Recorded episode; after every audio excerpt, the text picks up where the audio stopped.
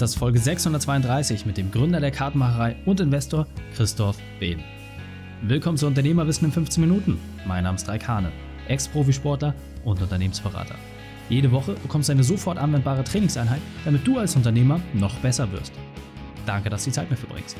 Lass uns mit dem Training beginnen. In der heutigen Folge geht es um der Ausstieg. Welche drei wichtigen Punkte kannst du dem heutigen Training mitnehmen? Erstens, wie der Prozess ist.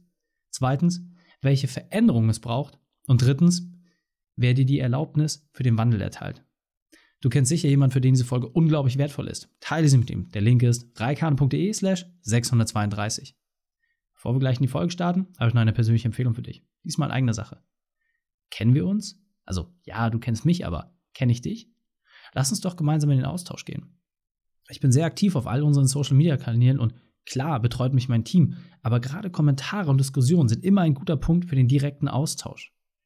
Daher ist meine kleine Aufforderung an dich, statt beim nächsten Post einfach nur die Info zu sehen und weiter zu scrollen, lass doch einen Kommentar mit deiner Sicht, deiner Meinung, deinem Empfinden zu diesem Impuls da. So können wir gemeinsam viel besser in Austausch kommen und die Unternehmerwissenfamilie hat die Chance, eine weitere Facette zu sehen. Nimmst du die Herausforderung an? Willkommen, Christoph Behn. Bist du ready für die heutige Trainingseinheit? Lass uns loslegen. sehr gut, sehr gut. Dann lass uns gleich starten mit den drei wichtigsten Punkten, die wir über dich wissen sollten in Bezug auf deinen Beruf, deine Vergangenheit und etwas Privates. Mein Beruf, ja gut, Beruf ist schwer zu definieren, aber ich bin Unternehmer, würde ich sagen, mit Leib und Seele. Ähm, meine Vergangenheit ist ja, ich habe das Unternehmertum äh, jetzt eigentlich so einen größten Teil erstmal zumindest mal pausiert. Das heißt, ich bin aus meiner Firma, die ich vor ein bisschen mehr als zehn Jahren gegründet habe, wieder rausgegangen. Ähm, bin zwar noch Anteilseigner, aber ich mache es jetzt heute nicht mehr im Daily Business. Ähm, habe natürlich was parallel irgendwie äh, am Laufen, wie es immer so ist, ähm, aber sprechen wir, glaube ich, nachher noch drüber. Und Privates, ja, also ich, habe eine relativ große Familie mit drei Kindern, zwei Hunden und einer ganz tollen Frau. Das reicht, glaube ich. ja. Absolut, da, da ist immer was los. Und deine spezielle Expertise, du hast erfolgreich zehn Jahre lang ein Unternehmen aufgebaut, hast es äh, ja zu vielen Hunderten von Mitarbeitern gebracht, äh, tolle Gewinne eingefahren und äh, ja, hol uns jetzt mal ab. Was ist so jetzt der zweite Part? Womit beschäftigst du dich jetzt, wo du das so ein bisschen hinter dir gelassen hast? Was sind jetzt deine neuen Themen? Ja, also ich glaube, ganz klar ist es noch nicht, aber zum einen haben wir mit Better Ventures ähm, vor knapp einem Jahr eigentlich angefangen an, ähm, sagen wir mal, Angel Club nennt sich das. Ja, also wir finanzieren äh, mit anderen Angels jetzt gemeinsam ähm, äh, Unternehmen, äh, Startups in einer ganz frühen Phase, aber mit einem, sagen wir mal, mit einer ganz wichtigen Nebenbedingung, diese Unternehmen müssen die Welt ein Stück weit verbessern. Das kann jetzt Klima sein, das kann Plastikvermeidung sein, ähm, das kann aber auch einfach äh, zum Beispiel irgendwie Health sein, ja, also ähm, gesundheitliche Themen oder Kindererziehung, ähm, Ausbildung. Da gibt es an vielen Stellen aus unserer Sicht irgendwie was zu tun.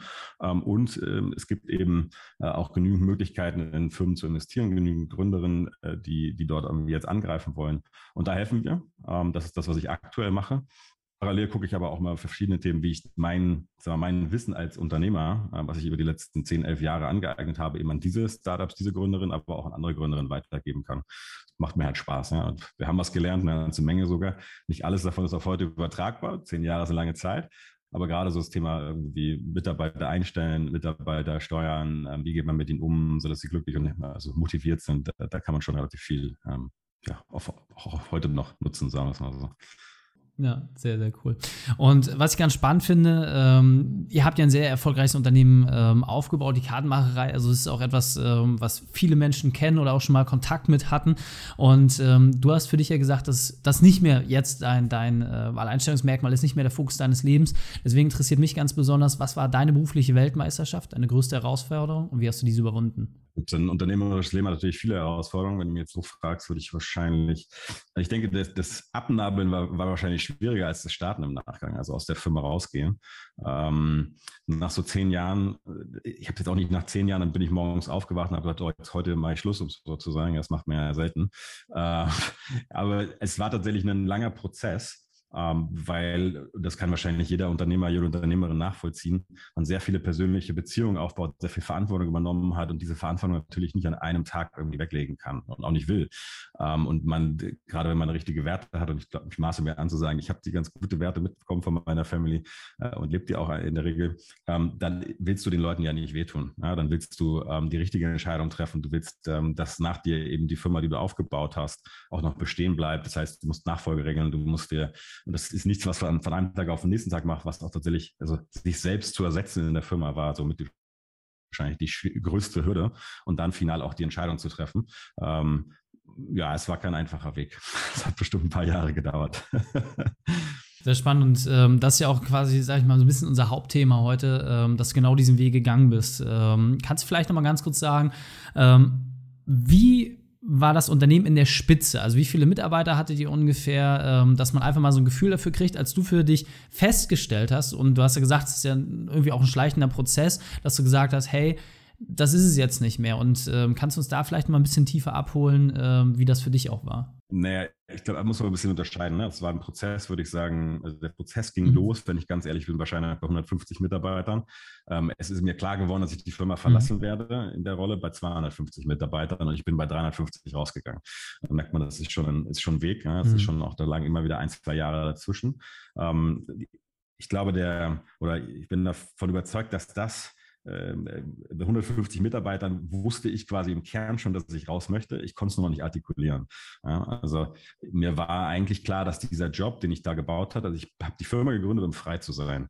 Ähm, ich wollte was verändern, aber ich wollte vor allem frei sein. Ich wollte meine eigenen Gedanken, meine eigenen Willen, meine eigene Überzeugung umsetzen und zeigen, dass ich damit erfolgreich sein kann. Das war meine größte Motivation, frei zu sein und dass ich niemanden habe, der mir sagt, was ich zu tun habe. Ich glaube, das trifft viele Unternehmer, viele Unternehmerinnen. Ja? Das ist eine große Motivation. Ähm, und eben auch in der Lage zu sein, das zu können. Mit 150 Mitarbeitern bist du aber nicht mehr in der Lage. Wenn man ganz, ganz ehrlich ist. Ähm, und wenn es auf die richtige Art und Weise macht, und das haben wir, glaube ich, auch geschafft, die richtige Kultur aufbaust, dann lässt du die Leute entscheiden, die an dem Kernproblem eigentlich am besten positioniert sind. Das ist in der Regel nicht der CEO oder die CEO. Es war, wurde mir irgendwann auch klar und habe ich gemerkt, okay, dann ist es aber auch wahrscheinlich nicht die Firma, die zu mir passt oder so also eine große Firma zu steuern, ist dann wahrscheinlich nicht das, was ich mir damals unter Freiheit vorgestellt hatte. Ähm, ich habe das gemacht, ich habe das auch, glaube ich, ganz vernünftig gemacht, aber es hat mich nicht erfüllt jeden Tag aufs Neue und ich gesagt, jetzt gehe ich mit Begeisterung raus und steuere ein Team, ähm, sondern ich habe am liebsten eigentlich Probleme gelöst. Ja. Ähm, waren natürlich viele, viele Personenprobleme oder Themen, die man gelöst hat, ähm, Situationen, ähm, aber das war mit 150 Leuten schon eben der Fall und da habe ich angefangen, ähm, wichtige Themen von mir an andere Menschen zu übergeben. Das hat im ersten Anlauf in der Regel nicht geklappt. Auch da lernt man, ja, weil tatsächlich einen Ersatzspieler, also jemand ähm, reinzuholen oder jemand, äh, bei uns ist ja eine Frau gewesen, die dann zum Beispiel CEO-Kartenmacherei geworden ist. Ähm, dann an meinen Bruder habe ich viele Themen übergeben, an unseren CEO. Das hat einfach eine ganze Zeit lang gedauert, sich da abzunabeln ähm, und ähm, sich einzugestehen, dass vielleicht die anderen sogar, also nicht nur vielleicht, dass die anderen eigentlich besser dazu geeignet sind, das zu tun und dass eben der Weg nach mir ähm, tatsächlich äh, ja besser sein wird, ja, wenn ich raus bin. Ich war der richtige, war die richtige Person, die immer die ersten sieben, acht Jahre die Firma davor angetrieben hat. Und ähm, dieser Abnabelungsprozess, der ging halt über drei, drei Jahre, vier Jahre wahrscheinlich. Ja. Und ähm, was ich ganz spannend finde, ist, ähm, die meisten Unternehmer sagen ja, ja, ich liebe meinen Job und ich kann und will immer arbeiten, das ist mein Baby, das ist das Tollste. Ähm, Jetzt war das bei dir ja auch so. Und irgendwann kam aber auch die, diese Erkenntnis. Hat das auch was mit dem Produkt oder der Leistung zu tun? Oder war es eher das Unternehmen, das Konstrukt an sich, was für dich den Anreiz gegeben hat? Und war das dann vielleicht auch eher so ein bisschen der Punkt, dass du gesagt hast, ich habe das jetzt gelöst, das Problem, also bis zu einem gewissen Grad? Oder was, was war für dich der ausschlaggebende Punkt, dass du gesagt hast, ah, das ist es nicht mehr? Also man, ich glaube ehrlicherweise, und es ist schwer zu, zu abstrahieren, ne? da gibt es, glaube ich, viele Einflussfaktoren und wenn des Tages wachst du tatsächlich irgendwann auf und merkst, du musst was ändern. Ähm, und weil es einfach so, wie es da ist, nicht mehr dich glücklich macht, ist, glaube ich, zu, das ist mir zu, zu ähm, shiny, ja, es geht mir da, es, es, motivierte mich nicht mehr, jeden Tag in die Firma zu gehen. Ich war nicht mehr so motiviert, wie es mal war. Ähm, die Grundmotivation für die Firma kam von meiner Frau. Ne? Die hat die Idee gehabt, das war ihr leidenschaftliches Produkt, die Karten. Ähm, ich habe mich da reingearbeitet ähm, und so schwer war das jetzt auch gar nicht. Ne? Ich habe schon irgendwie eine Leidenschaft für, die, für das Produkt und die Haptik und die Kunden und auch das Team nach hinten raus entwickelt. Und das kann ich schon. Aber irgendwann war ich sage mal, also die Frage, die ich mir immer gestellt habe, wenn ich jetzt eine Firma gegründet hätte, oder vielleicht gründe ich sie ja auch nochmal, ähm, die tatsächlich die Welt verbessert, wo ich sage, ich baue jetzt, keine Ahnung, ne, ein nachhaltiges Flugzeug zum Beispiel, wie auch immer das funktionieren würde, ob ich dann auch bei der Größe wieder gehen würde, die Frage habe ich mir gestellt. Und ich könnte sie jetzt tatsächlich gar nicht unbedingt beantworten. Momentan würde es mich überhaupt gar nicht reizen. Ja? Aber ähm, also dieser Gedanke ist noch unbeantwortet. Also es kann schon sein, äh, dass da ein Zusammenhang war zwischen, ich bin in meiner Leidenschaft inhaltlich und habe dann den, den Trade-off, ich muss aber dafür ein großes Team haben. Ähm, wobei auch diese Frage kann man sich natürlich stellen. Ich, kann, ich hätte natürlich an einem gewissen Punkt auch einfach sagen können, ich höre jetzt auf zu wachsen. Ja, also ich brauche jetzt nicht mehr Mitarbeiter, sondern ich versuche mit dem Stamm an Mitarbeitern, der dann da ist, ähm, einfach äh, profitabel weiter zu leben. Ähm, das war aber nie meine DNA. Ich wollte irgendwie immer wachsen, ich wollte immer was verändern. Ähm, das ist halt schwierig, wenn du auf einem, also auf einem glatten Umsatz läufst und immer das gleiche Team hast. Ja? Also ähm, das war nie meine DNA. Ich glaube, und deswegen, also aus verschiedenen Gründen, wie gesagt, ähm, hat es dann irgendwann, bin ich morgens aufgewacht und hatte nicht mehr diese Motivation, hatte eher Frustration an verschiedenen Ecken. Ähm, und, und, die habe ich versucht eben zu lösen und bei dem Lösen gemerkt, eigentlich ist die beste Lösung, ich gehe raus. Also ich persönlich äh, muss auch sagen, ich finde, das ist äh, der mit Abstand schwierigste, aber auch wertschätzendste Weg, ähm, so etwas anzugehen. Denn am Ende des Tages, so wie du es gesagt hast, du hast eine Verantwortung aufgebaut an der Spitze von 350 Leuten und äh, das sind ja alles Familien. Und äh, theoretisch hättest du ja auch sagen können, okay, ich gehe jetzt komplett raus, äh, lass alles hinter mir stehen und liegen und fertig. Aber was wäre dann mit diesen Menschen passiert? Was wäre mit den Kunden passiert? Und äh, dann zu sagen, ja, okay, wenn ich nicht mehr 100% geben kann, dann wird das irgendwann, ne, der Fisch stinkt vom Kopf her, wird sich auch irgendwo in den unteren Strukturen niederschlagen. Deswegen ähm, finde ich das vor allem sehr spannend spannend, dass du das halt auch teilst. Und was ich auch interessant finde, so als Reflexion, man merkt ja, dass du selber auch noch ein Stück weit auf der Suche bist und sagst, hey, ich habe noch gar nicht alle Fragen beantwortet, aber das ist auch okay für den Moment. Ja, dass man einfach das auch mal akzeptiert, dass man sagt, ja, es muss nicht immer gleich höher, schneller, weiter sein, sondern man kann auch einfach erstmal äh, ein bisschen wieder sich neu finden und orientieren.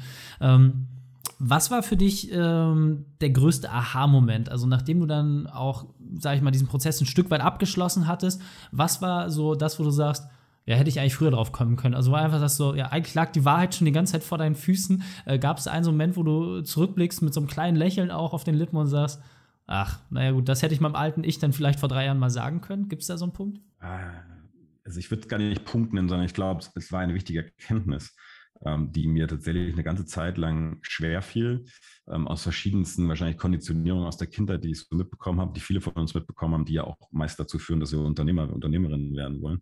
Ähm, ich musste natürlich immer daran glauben, dass ich das besser kann als andere, sonst hätte ich wahrscheinlich nie die Firma gegründet. Ja. Ähm, dieser Gedanke hat mich aber natürlich lange in dieser Firma gehalten und auch eher dazu geführt, dass es mir schwerer fiel, Sachen abzugeben.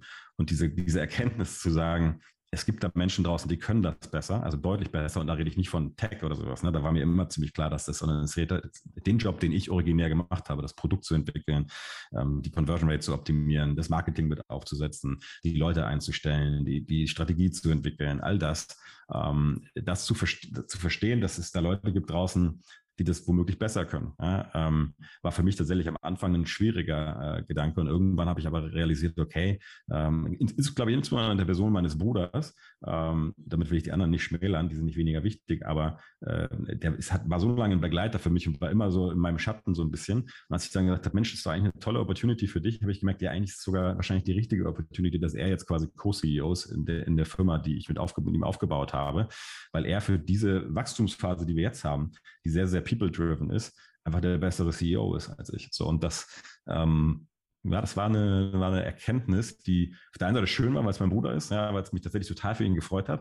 Und ich gedacht habe, scheiße, jetzt vielleicht auch mal vorher drauf kommen können.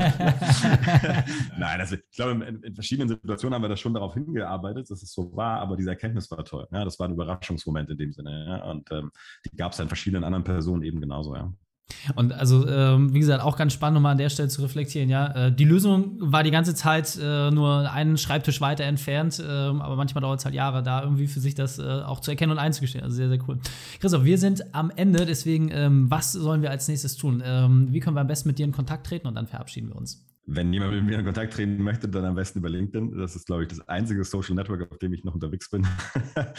Weil ich dort, ja, ist, glaube ich, das einzige, was einigermaßen äh, beruflich irgendwie funktioniert und die anderen sind, machen viel zu süchtig. Deswegen habe ich mich den äh, entzogen, zumindest die Apps gelöscht. Ähm, gerne auf LinkedIn. Folgen ist das Einfachste wahrscheinlich. Ja. Sehr cool. Packen wir natürlich das Profil auch in die Show. Christoph, vielen, vielen Dank, dass du deine Zeit und deine Erfahrungen mit uns geteilt hast. Ich freue mich auf das nächste Gespräch mit dir. Danke, Derek. Hat Spaß gemacht. Die Shownotes dieser Folge findest du unter reikane.de slash 632. Alle Links und Inhalte habe ich dort zum Nachlesen noch einmal aufbereitet. Dir hat die Folge gefallen? Du konntest sofort etwas umsetzen? Dann sei ein Held für jemanden. Teile diese Folge. Erst den Podcast abonnieren unter reikane.de slash podcast oder folge mir bei Facebook, Instagram, LinkedIn oder YouTube. Denn ich bin hier, um dich als Unternehmer noch besser zu machen. Danke, dass du Zeit mit uns verbracht hast. Das Training ist jetzt vorbei. Jetzt liegt es an dir. Und damit viel Spaß bei der Umsetzung.